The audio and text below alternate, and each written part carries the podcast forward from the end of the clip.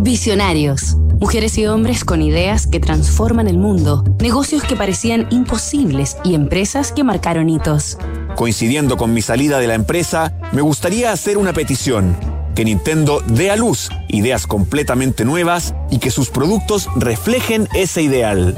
Hiroshi Yamauchi. La tradición entretenida. Esta semana en Visionarios hemos recorrido la historia de Nintendo, desde su creación en el siglo XIX como un emprendimiento de barajas japonesas de naipes artesanales y principalmente a través de la vida de Hiroshi Yamauchi, bisnieto del fundador y presidente de la compañía durante 53 años, a contar de 1948. Tras el lanzamiento de Donkey Kong en su versión para arcade, que resultó un éxito total en Japón y Norteamérica, Nintendo no tardó en pasar a liderar la industria de los videojuegos a nivel mundial, supremacía que se extendió durante las décadas de 1980 y 1990.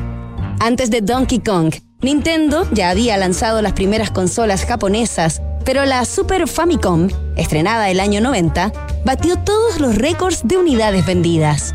Paralelamente surgió el Game Boy, con el que Nintendo se puso a la vanguardia de los videojuegos portátiles, arrasando en el mercado gracias a clásicos como Tetris y World Cup.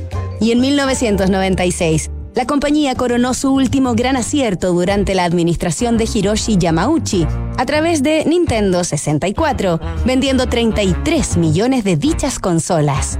Las distintas versiones de Mortal Kombat, La leyenda de Zelda, Mario Bros., Mario Kart o el propio Donkey Kong son en la actualidad juegos inolvidables y cargados de nostalgia en todo el planeta, debido a que Hiroshi Yamauchi incentivó la innovación dentro de su empresa en lugar de copiar ideas occidentales.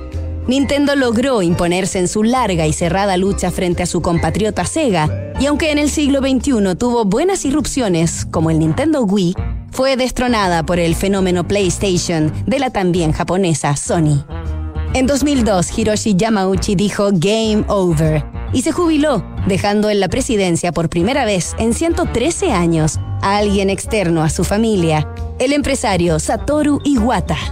Yamauchi murió el 19 de septiembre de 2013 a causa de una neumonía a los 85 años.